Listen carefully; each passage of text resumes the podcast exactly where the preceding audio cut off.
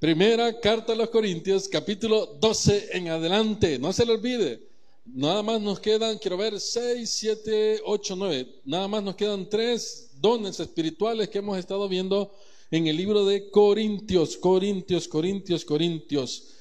Primera de Corintios, capítulo 12, versículo 1 en adelante. Cuando usted lo haya encontrado, me dice un fuerte amén, por favor. Ya lo tenemos. Ella, qué excelente, qué excelente. Leámoslo entonces desde el versículo número 1 hasta el versículo número eh, adelante, ahí le voy a decir. Dice la palabra del Señor en el nombre del Padre, del Hijo y del Espíritu Santo. No quiero, hermanos, que ignoréis acerca de los dones espirituales. Sabéis que cuando erais gentiles, se os extraviaba llevándoos como se os llevaba a los ídolos mudos. Por tanto, os hago saber que nadie que hable por el Espíritu de Dios llama anatema a Jesús. Y nadie puede llamar a Jesús Señor sino por el Espíritu Santo. Versículo 4. Ahora bien, hay diversidad de dones pero el Espíritu es el mismo. Y hay diversidad de ministerios, pero el Señor es el mismo. Y hay diversidad de operaciones, pero Dios que hace todas las cosas en todos es el mismo. Pero a cada uno le es dada la manifestación del Espíritu para provecho, porque a éste es dada por el Espíritu palabra de sabiduría, a otro palabra de ciencia, según el mismo Espíritu a otro fe por el mismo Espíritu, y a otro dones de sanidades por el mismo Espíritu, a otro el hacer milagros, y a otros profecía. Que Dios bendiga su palabra en esta, en esta tarde, mis hermanos.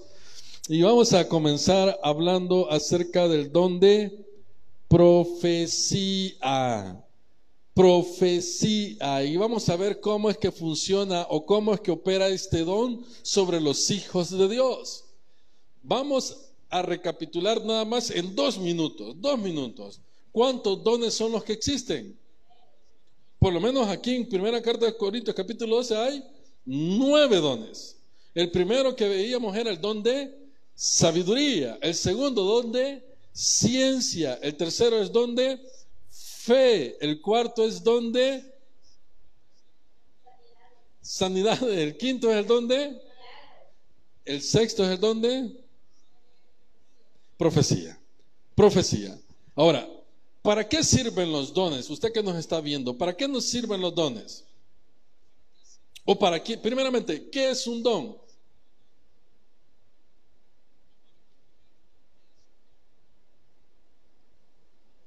¿Qué es un don? ¿Qué es un don? ¿Qué es un don? Es un regalo de Dios. Don es cuando, mira, yo te voy a donar esto. ¿Qué, qué es cuando uno dice, yo te voy a donar esta camisa? ¿Qué le está diciendo a la persona? Yo te la voy a, te la estoy regalando, ¿de acuerdo? Cuando uno le dice, mira, vamos a buscar una donación de algún lugar, ¿qué está diciendo? Que nos regalen algo a nosotros, ¿no? Entonces, el don es un regalo un regalo inmerecido en este caso para nosotros. Está el don de la salvación. ¿Merecemos la salvación? No, pero ¿por qué la tenemos? Porque es un regalo inmerecido de parte de Dios. Ahora, los dones espirituales son para quienes? Para aquellos que han aceptado a Jesús como su Salvador personal y hoy forman parte de la comunidad cristiana, o sea, nosotros los cristianos. Un mundano, llamémoslo así, o alguien que no, que no tenga Cristo en su corazón, puede tener los dones espirituales? No. Porque los dones son dados a aquellos que han entregado su vida a Cristo. Ahora la pregunta es, los que estamos aquí, ¿somos cristianos? Los que están en casita viéndonos, ¿usted es cristiano o es cristiana? Si su respuesta es un amén, déjeme decirle que usted tiene por lo menos un don. Por lo menos un don. Ahora, pero ¿por qué yo no me siento que yo tenga un don, porque queremos ver el don como algo espíritu flautico. ¿En qué sentido espíritu flautico? Porque queremos ver santidad al extremo. Queremos que, ver que andamos pero caminando súper bien. Y es cierto, hermano, así debemos de caminar. Pero el don no tiene nada que ver con eso. ¿Y con qué tiene que ver el don entonces? Con saber para qué sirven los dones.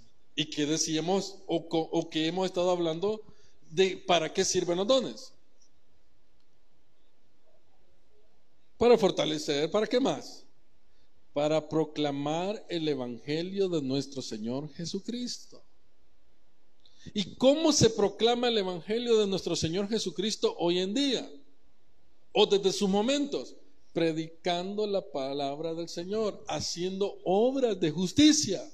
Dice allá mi Señor Jesucristo, y cosas mayores harán ustedes. ¿Y por qué hablaba de hacer cosas mayores? Porque estaba hablando de cubrir la necesidad de las demás personas. ¿Y para qué vamos a cubrir la necesidad de las demás personas? Para poder servir y decirles, mira, en Cristo hay una oportunidad.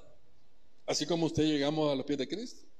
Ahora, ¿será posible que un cristiano nacido de nuevo no añore los dones espirituales? ¿Será que un cristiano nacido de nuevo no añore querer ser agradecido con Dios y decirle, Señor, aunque sea por lo menos algo voy a hacer por ti? Aquel que ha nacido de nuevo desea, desea poder hacer algo para su Señor. Amén o no amén. Amén. Aquel que es cristiano, por eso es que la gente dice, pero si es cristiano, pues sí, pero es que no todo. El que me diga Señor, Señor, dice el texto, entrará en el reino de los cielos. Y es cierto. En la iglesia, mire, muchas veces van más mundanos que cristianos. Y el hecho que yo tenga la Biblia, el hecho que yo ande con la Biblia en la mano, no significa que yo sea un cristiano. Cristiano es aquel que quiere hacer la voluntad del Señor. Cristiano es aquel que quiere ser agradecido con el Señor. Y para eso Dios, en su inmenso programa de salvación, de todo lo que tiene que ver con la vida, dejó los dones espirituales. Así como la armadura de Dios está para nosotros, para podernos defender, también están los dones espirituales para poder proclamar el Evangelio de nuestro Señor Jesucristo. Decíamos que los dones espirituales también sirven para fortalecer la iglesia. ¿De acuerdo? Para fortalecer, para, para que cada uno de nosotros podamos fortalecernos entre nosotros. Y más adelante, siempre en el capítulo número 12, más adelante, usted se va a dar cuenta que Dios va a comenzar a, a poner un ejemplo del cuerpo, ¿verdad? Que el cuerpo, que la oreja, eh, aunque no son lo mismo, pero tienen una funcionalidad. ¿Por qué? Porque va a decir que cada uno de nosotros somos importantes dentro del cuerpo de Cristo. Ahora, pregunto, si ya sabemos que los dones son para ponerlos al servicio de Dios, para todo aquel que es cristiano, nacido de nuevo, y que es imposible que aquel que sea cristiano no tenga un don, porque es imposible, por lo menos un don tiene que tener, que no sepamos cuál es es otra cosa. Pero todos tenemos un don. Y la idea es que lo pongamos en práctica, que no lo tengamos ahí, sino que lo pongamos en práctica, que lo desarrollemos, que formemos a otras personas. No es, es imposible que un cristiano nacido nuevo no tenga un don. Así que, teniendo en cuenta esto, dice que en el versículo número 8 que está el de palabra de sabiduría. Y ya dijimos que muchos de ustedes tienen el don de sabiduría. Así hemos dicho, ¿no? ¿O no tiene el don de sabiduría usted? ¿Para qué sirve el don de sabiduría? Ok, mire, dice hermano cielo, para poder tomar buenas decisiones. Para poder saber dar un buen consejo. Para saber en qué momento voy a actuar y en qué momento no voy a actuar. ¿Nunca se ha preguntado usted por qué hemos cometido tantos errores nosotros en la vida? Por no ser sabios. Porque como queremos hacer las cosas a nuestra manera, ¿verdad? A como yo quiero, no como Dios quiere, no, hemos practicado el don de sabiduría. No solamente para las demás personas, sino para tomar consejos nosotros mismos primeramente. Está el don de ciencia. ¿Qué es el don de ciencia? ¿Qué es el don de ciencia? Decíamos. Es interpretar el mensaje directo de Dios. ¿Y cómo lo interpreta usted? Cuando usted está conectado con Él en oración, en intimidad con Él. Usted está allí pidiéndole, Señor, ¿qué hago? ¿Qué decisión tomo? ¿Qué decisión tomo? Y el don de sabiduría, de ciencia, ¿qué le dice? Esto quiero que hagas. ¿Me entiende? Esto quiero que hagas. Mira, no te vayas por ahí. Mira, la gente te está engañando. Mira, mira, mira, mira. De ahí va el don de fe. El don de fe, digamos que es el, más práctico de entender hablábamos que habían tres tipos de fe, la fe salvadora, la fe por obras y la fe como don, ¿se recuerdan? La fe salvadora no es la misma, no es la misma fe como don. ¿Por qué? Porque usted dice, yo soy salvo por fe, dice. Y, y les hice la pregunta, ¿se recuerdan? usted, si usted muriera hoy, ¿dónde iría su alma? ¿Qué me dijo? Al cielo. ¿Por qué? Porque he aceptado a Jesús como mi Salvador y yo sé que Él me va a salvar. De acuerdo. Pero cuando vienen los problemas, ¿por qué se aflige? Ah, porque somos humanos. Sí, entonces quiere decir que la fe salvadora no es la misma fe como don. Entonces, la fe como don es otra cosa. La fe como don es poder usted sobrellevar su vida a pesar de las dificultades. Muchos de ustedes tienen la facultad de que están pasando por problemas y usted siempre anda con la cara alegre, hermano. A pesar de cómo anda. ¿O no es así? Usted anda cargando, hermano, muchas veces cosas que uno no, ni se imagina. Y usted dice, en Cristo yo sé que voy a salir adelante. ¿Y eso cómo se le llama? El don de la fe, porque sabe que va a salir más adelante del problema, aunque en este momento está pasándola por una situación difícil. Pero hay gente que no, hay cristianos que no. Hay cristianos que están pasando por un problema y andan cabizbajo, hermano. La fe de ellos es un poquito menos que la fe con otro. Entonces, ¿qué dice la palabra del Señor? Para edificación de la iglesia son los dones espirituales. Usted que en, que en fe es grande, ayuda a aquel que en fe es pequeño. ¿De acuerdo? Porque estamos para apoyarnos. De ahí viene cuál don es. El don. No, de ahí vamos con el don de fe, de ahí viene el don de las sanidades. El don de las sanidades. No es el don de la sanidad, es el don de las sanidades, porque hay un montón de enfermedades. Y hablábamos de que yo no sé si usted ha orado por alguien y se ha sanado esa persona. Y que la, el don de sanidad lo que demuestra no es que es una, no es una sanación eh, por, por grado, sino que es una sanación directa en el momento. ¿Cuántos han orado así? Señor, que se me quite la gastritis y se le quita. Y muy poco lo vemos porque somos bien incrédulos. Hablo de todos nosotros, pues. Es que es imposible que se pueda sanar. Si tiene cáncer, ¿cómo se va a sanar? Y hemos visto un montón de testimonios de muchos hermanos que dicen, mire, yo estaba orándole al Señor y yo le dije, Señor, yo quiero ser sano y en el nombre de Jesús que se me vaya este cáncer y fui sano, hermano. Ese es el don de sanidad en el instante, hermano. ¿Cómo sanaba Jesús? Al paralítico le dijo, vas a ir a terapia paralítico. ¿Le dijo eso? No. Mira, ¿qué te pasa? ¿Sos cojo? Sí, vaya. Te voy a poner aquí la mano. Y el día de mañana vas a terapia y vas a comenzar a sentir que vas a comenzar. No, no le dijo eso. Le dijo, sé sano. ¿Y qué pasó? Y andaba saltando y andaba corriendo y no cabía por donde andaba, pues. Cosas mayores harán ustedes. ¿En el nombre de quién? En el nombre de Jesús. ¿Qué es otro don? ¿Qué decíamos que habíamos? El don de milagros. Y el don de milagros es algo excepcional. El don de milagros es algo totalmente calidad, como le podemos llamar. Ahora, la pregunta es, ¿cuántos tienen el don de milagros? Porque cada vez que vamos aumentando o vamos, vamos avanzando con los dones, se va poniendo un poco más cargado que el, o más difícil tener ese don, algo así lo veo. ¿Por qué? Porque vamos a entender entonces, hermanos, que cada uno de nosotros debemos de tener un don. Ahora, nos toca el don de la profecía. Y aquí no quiero entrar en dilemas de que vamos a, profetizar. No, no, vamos a, hablar lo que dice la Biblia. Que es la profecía en su, en su conocimiento que usted tiene. ¿Qué es el don de la profecía? Vamos hermana Rosalía, ¿qué para usted qué considera que es el don de la profecía?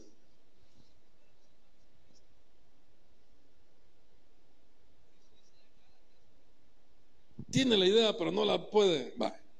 Hermana Karen, ¿qué considera usted que es el don de la profecía? Hermano Ociel. Hermana, eh, eh, eh, ¿cómo que se llama? Griselda.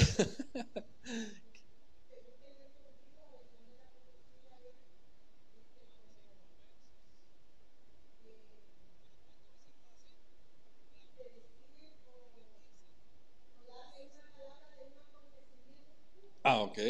Es como que alguien viene de parte de Dios, es la idea, de parte de Dios, a darle una palabra de algún acontecimiento que viene más adelante. Algo que no ha sucedido, ¿ok? Hermana Ivonne, lo mismo. Sí, Hermana Daisy, no sabe, ¿ok? El don de la profecía. Para poder entender el don de la profecía, vamos a entender que la profecía, según la Biblia, es anunciar o declarar una verdad de parte de Dios. Es anunciar o declarar una verdad de parte de Dios. ¿Qué es la profecía? Anunciar o declarar una verdad de parte de Dios. Vámonos al Antiguo Testamento, no busquen su Biblia, nada más vamos a recordar. En el Antiguo Testamento dice la palabra del Señor que Dios ocupó a muchos profetas. ¿Y el profeta qué era lo que hacía? Declarar y anunciar el mensaje de Dios al pueblo, en este caso. Decía Dios que iba a destruir Nínive. ¿A quién utilizó? ¿Qué, ¿A quién utilizó Dios? A Jonás le dio el mensaje y Jonás vino, bueno, en, primera instancia no lo hizo, pero en segunda instancia vino, anunció, ¿y qué fue lo que anunció? Arrepiéntanse. Mire, los van a destruir si no se arrepienten. ¿Qué estaba haciendo Jonás? Profetizando. ¿Y qué estaba profetizando? El mensaje de Dios, el anuncio de lo que iba a ocurrir más adelante. Y así podemos ver los demás profetas. Ahora, para nosotros como cristianos, hijos de Dios, ¿cómo vamos a interpretar qué es la profecía? Vamos a ocupar la misma idea, porque es la misma idea. Porque profecía no es adivinar. Profecía no es que en el periódico yo voy a buscar el horóscopo, a ver qué me dice el horóscopo, a ver qué, qué, qué, sos vos, le dice a uno. Sinceramente, ¿cuánto han, han buscado su signo zodiacal? Y, y, ¿Quién es? ¿Quién? Va. y mire, y solo cosas buenas le parece. Del horóscopo, lo que por lo menos me llega, que solo cosas buenas le llegan a uno. Abundancia para tu vida. Buen hogar, buena familia. Riquezas te vienen más adelante. Mire qué bonito. y todavía no hemos visto esa cosa, hermano. Profetizar no es brujería.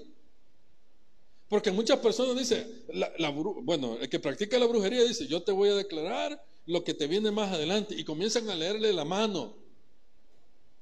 Mira, vos como tenés las dos rayitas cercanas, te va a ir súper mal. Y uno se comienza a afligir. Eso no es profecía. La adivinación, menos. El horóscopo, menos. La astrología, menos. El ocultismo, menos. Porque todo eso se pueden ser sinónimos a interpretar que eso es profetizar de parte de Dios. La gente dice, no, es que cuando yo voy donde el brujo, yo veo que ahí está la Virgen María. Ahí tienen hasta la Biblia. Eh, pues son de Dios. No, hermano.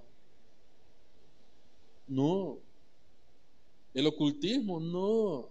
Y por eso es que mucha gente vive engañada, oiga, vive engañada, donde van a pagar hasta eh, por ese tipo de servicios. ¿Para qué? Para que le adivinen el futuro, para que le digan qué es lo que viene más adelante. Y mi esposa me estará engañando, dice, voy a ir donde el brujo a que me diga. ¿Y qué cree que le va a decir el brujo? ¿Verdad? Entonces, eso no es profetizar. Aclarando, eso no es profetizar. Eso no significa que la gente habla con Dios. Dice, no, pero es que él ora antes de iniciar todo el profecía. Pues sí que puede orar, puede orar, pero ¿a quién le está orando? al cachudo. Posiblemente lo más seguro es que al cachudo le esté orando. Ahora, ¿qué es el don de profecía entonces? Dijimos que es anunciar y declarar una de verdad de parte de Dios hacia alguien, ¿de acuerdo? ¿Cuál es el problema de hoy en día con todos los cristianos evangélicos? En algunas iglesias, no todas. Que creemos que profetizar es que venga alguien y te diga a ti, mira, Dios me dijo que te dijera esto. Y hablemos así un poco más tranquilones, ¿va? No quiero entrar en controversia, pero tampoco quiero dejar de decir las cosas como son. Eso no es profetizar. Porque, porque cambió la forma, pero la esencia sigue siendo la misma. ¿En qué sentido? En que antes la presencia de Dios solamente llegaba sobre una persona.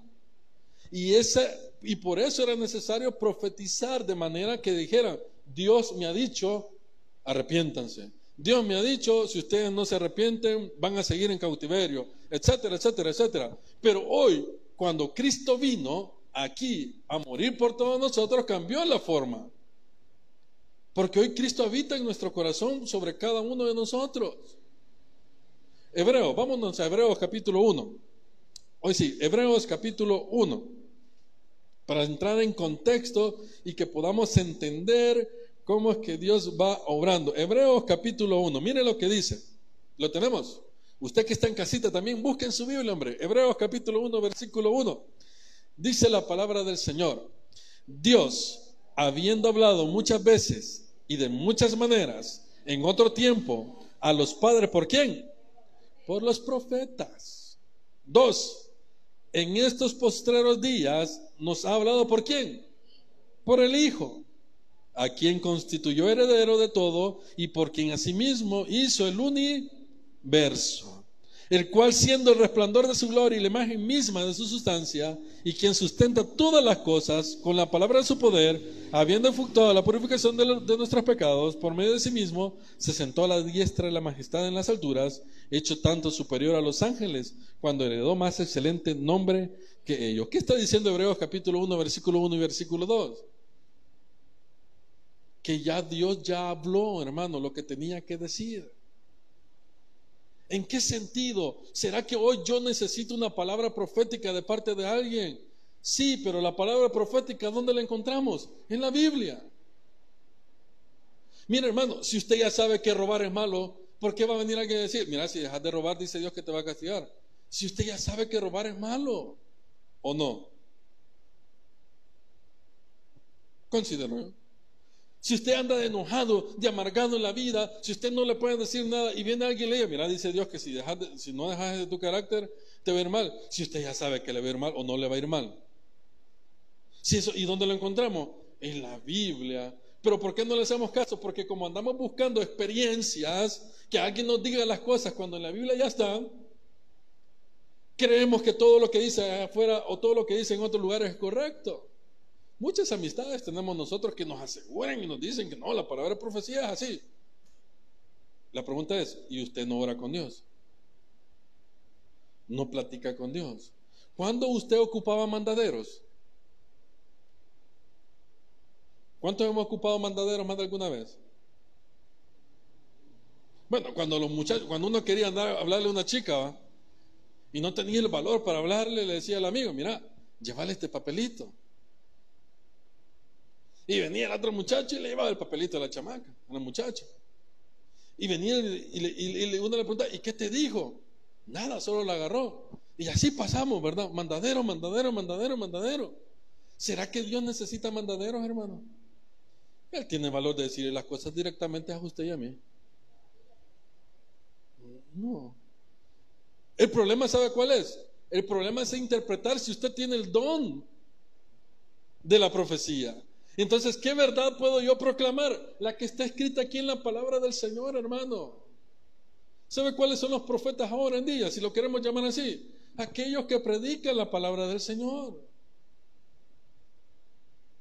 Yo como les he contado, quiero ver, como en dos ocasiones les he dicho, a mí una vez se me acercó una muchacha y me dijo, mire, quiero hablar con usted. Yo dije, yo no la conozco, dígame qué quiere. Mire, dice Dios que si usted me dijo así, no sé, no me recuerdo bien qué fue, porque fue como allá por el 2009. Si usted no deja de estar haciendo esas cosas, dice que va a ir a la cárcel, me dijo. Mire, yo me afligí en el momento. Estamos hablando ya en el 2009, hace quizás unos 12 años, quizás, más o menos. Estaba bien chipote, va. 12 años atrás, y tengo 35, tenía como 23 años. Mire, ni tenía nada de cana, ni nada de esto, ni bigote, nada, era bien delgado. Y me dice un, me dice un muchacho, me dice la señora, te va a ir preso, me dice, eso dice Dios, me dijo. ¿Qué fue? ¿Qué, qué cree que pensé yo en ese momento? Bueno, me asusté para empezar. Y dije, tiene razón. Debo de cambiar esto, debo cambiar lo otro. Pero en todos los cultos el pastor siempre hablaba de los cambios que debíamos de tener. El evangelista, el predicador, el misionero, incluso en la alabanza, cuando la alabanza es bíblica, ahí Dios nos está profetizando, hermano. No sé si me estoy dando a entender. Entonces, cuando la palabra, cuando alguien viene y dice, por eso es que la palabra dice, cuidado de los falsos maestros. Y maestro no solamente el que predica, toda aquella persona que llega a hablarle de parte de Dios, y por eso es que después vamos a tener el don de discernimiento, porque es ahí donde usted va a aplicar todas estas cosas. Y que lo que me está diciendo es cierto. No, no le creo, si Dios no me ha dicho que me mueva. Es como que si venga ahorita yo le diga, hermana Griselda, Dios me ha dicho que me tiene que dar 10 mil dólares ahorita. ¿Qué me va a decir ella? Risa le va a dar. Porque para empezar, quizás... Y así hay muchas personas que han engañado a muchas personas. Mira, dice Dios, así, dice Dios que me entregue a su hija. No sé si ha visto usted eso, ha escuchado eso. Dice Dios que me entrega a su hija porque ella va a ser mi esposa. Mira qué chido. Mira qué bonito. Dice Dios que usted tiene que entregarme, para, es para el servicio, para la iglesia, el terreno que tiene allá. Y viene la gente en, la fe, pues, o sea, en la inocencia, en la falta de, de lectura bíblica. Vaya, aquí está, hermano. Y lo tiene que pasar a mi nombre. Vaya, pues. Dice Dios que tiene que dar tanto. Dice Dios que tiene... No, hermano. La profecía que está hablando es la profecía que está en la Biblia. Lo que dice la Biblia. Ahora, para reforzar esta parte y que no me tachen de falso profeta, vámonos al libro de Segunda de Pedro, capítulo 1. Oiga, para que no digan que estoy inventando, pues. Segunda de Pedro, capítulo 1, versículo 19 y 20. Lo encontramos. Para que no digan que yo estoy mintiéndole, que le estoy faltando el respeto y que, pues sí, pues, más de alguna vez se me sale alguna herejía, pero ahí tenemos, ahí tenemos que usted estudiar la Biblia para que pueda identificar lo correcto y lo incorrecto. Lo tenemos. Dice la palabra de Dios, 2 Pedro 1.19. Tenemos también la palabra profética más segura. Oiga, ¿Y qué dice? A la cual hacéis bien en estar atentos como una antorcha que alumbra el lugar oscuro, hasta que el día esclarezca y el lucero de la mañana salga en vuestro corazón. 20. Entendiendo primero esto, que ninguna profecía de la escritura es de interpretación. ¿Qué quiere decir? Que no tengo que andar inventando cosas que no están en la Biblia, pues. Vuelvo y le repito, ¿será, ¿será que Dios me tiene que decir a mí, por medio de otra persona, que es incorrecto que tenga otra mujer aparte de mi esposa? Porque esas son las profecías que nos dicen, mira, tenés que dejar a la mujer. Dice Dios que si no la dejas te va a castigar. Hermano, si eso en la Biblia está. Exacto. Ahora bien, para seguir reforzando más, porque es necesario reforzarlo con la Biblia. Vámonos a Primera de Corintios capítulo 14, versículo 29.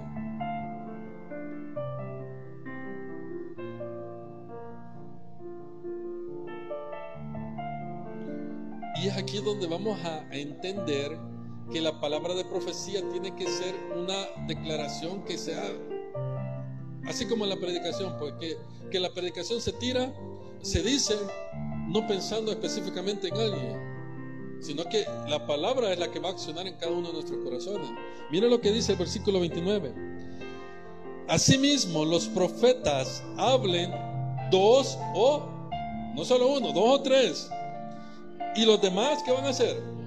Juzguen, versículo 20, 30. Y si algo le fuere revelado a otro que estuviere sentado, calle el primero sigamos leyendo. Porque podéis profetizar todos uno por uno, para que todos aprendan y todos sean. ¿Y qué es lo que se hace en la iglesia, hermano? Enseñar para aprender y enseñar para ser exhortado. Yo no sé si usted se siente exhortado por la palabra cuando se predica. Yo no sé cuando usted está escuchando algún culto en la radio o en YouTube o en cualquier plataforma y usted se siente identificado y Dios le está exhortando. Esa es la palabra profecía. Siempre en el mismo versículo, capítulo 14, versículo versículo 3. Mire lo que dice. 1 Corintios 14, 3. Pero el que profetiza habla a los hombres para edificación, exhortación y consolación. el profetizar no es para ocasionar miedos, no es para declarar juicio. Dice que para qué es? Para exhortación, para edificación y para consolación. ¿Y dónde encontramos nosotros esa palabra profecía, hermano? Cuando se predica la palabra del Señor. Ahora, la pregunta es, ¿usted tiene el don de la profecía?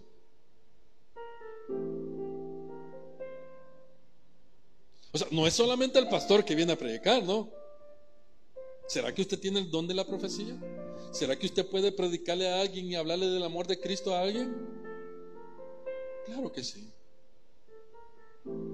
¿Será que usted puede venir y a través de su lectura diaria, en su devocional diario, sacó, Dios le habló y lo puede compartir con alguien? Ahí estamos usando el don de la profecía, porque estamos llevando un mensaje no inventado por nosotros, porque Dios nos lo mandó a través de que no de lo que yo conozco de la persona, sino que de lo que la Biblia dice. No sé si me estoy dando a entender. De lo que la Biblia está. De lo que la Biblia dice. Mire, hay muchas personas que, yo sé que usted tiene amigos también.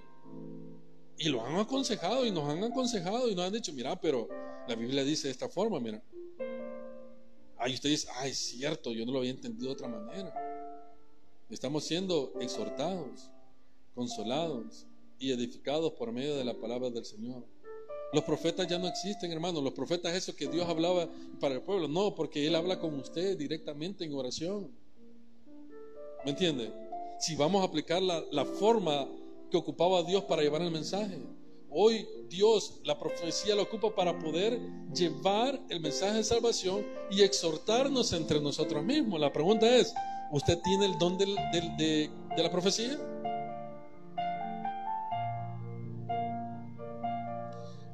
Hay que desarrollarlos. Hay que desarrollarlos. ¿Anhela usted los dones espirituales? Hay que desarrollarlos. Muchas veces la pena, el que, van a decir, el limitarnos, el tener que orar constantemente, son las cosas que nos van a limitar para poder nosotros practicar los dones espirituales. El don de sabiduría, el don de ciencia, el don de fe, el don de las sanidades, el don de milagros y hoy el don de la profecía. De esos seis que estamos viendo ahorita, ¿cuál tiene usted? ¿O cuál considera que es el más fuerte que usted tiene? Practiquémoslo, practiquémoslo, practiquémoslo. ¿Y dónde lo vamos a practicar, hermano? Entre nosotros. Entre nosotros. Y ya va a ver que en el don de lenguas, que es un, don muy extenso, hermano, para predicarlo, se va a dar cuenta de que usted mismo se edifica, pero la idea es edificar a los demás. Así que yo espero en el Señor que cada uno de nosotros hoy hayamos salido edificados, deseando los dones espirituales. Oiga, espirituales. ¿Y qué quiere decir con eso? Que todo lo que usted haga tiene que ser espiritual. Con enojo yo puedo tener los dones, los puede tener, pero no los puede poner en práctica, hermano. ¿Me entiende? Los tenemos, pero están inactivos. Mire, yo con la envidia, con el celo, con el resentimiento, puedo tener los dones espirituales, sí, pero a la hora de ponerlos en práctica no los va a poder poner al 100%. ¿De acuerdo? Ahora, ¿cuál es la idea? Que al final ya nada más nos quedan tres, 6, 7, 8, 9, tres, que es el don de discernimiento, el don de hablar en lenguas y el don de interpretación de lenguas.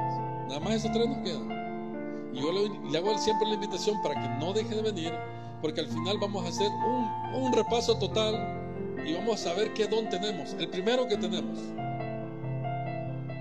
No es el que queremos, no, es el que tenemos. Porque dice Dios ahí que el Espíritu es el que lo da como Él quiere darlo. Entonces, vamos a identificar cuál es el que tenemos. Y después vamos a decir, vamos a ver cuál es el que queremos. ¿Para qué? Para pedírselo al Señor, hermano. Señor, yo quisiera en realidad tener el don de hacer milagros, hombre. El don de las sanidades. Ese sería, ¿sí o no que sería bonito? El don de las sanidades, Dios. Como yo considero que no lo tengo, Señor, por favor, voy a poner en práctica estos, los que yo tengo ahorita, los voy a desarrollar, desarrollar, desarrollar, para que a la hora que venga el don de sanidades lo pueda aplicar y cuando pase por, por la casa de algún vecino y esté enfermo, yo ore por él y se sane. ¿Qué cree que va a hacer ese vecino cuando usted ora en el instante se sane? Usted va a venir y decirle, mira, no lo hice yo, fue Jesucristo y Él quiere salvar tu vida. Predicar la palabra del Señor. En esta tarde vamos a orar por nuestras peticiones. Oiga, por nuestras peticiones. Todos los que estamos aquí tenemos peticiones. Pero es importante entender que vamos a despojar nuestro lo que queremos para dejar que Dios obre en nuestras vidas. Padre que estás acá con nosotros, te damos gracias, Señor, por la inmensa misericordia, por esa bendición que nos da de tenerte acá con nosotros. Gracias, Dios, porque nos muestras ese amor incondicional, Dios el cual nos has dejado por medio del Espíritu Santo. Queremos, Señor, entender que el don espiritual de profecía es aquel que proclama la verdad de Cristo. El don de profecía es aquel que proclama ese mensaje, ese mensaje que no lo inventamos nosotros, ese mensaje que está en la palabra del Señor, ese mensaje que está en la Biblia. Hebreo dice Dios habiendo hablado por muchos profetas por mucho tiempo, ahora nos ha hablado por medio de su Hijo. ¿Y dónde encontramos ese testimonio del Hijo? Sino que en la palabra del Señor. Es ahí donde usted y yo vamos a entender de que Dios quiere lo mejor para nosotros. Padre, permítenos, Señor,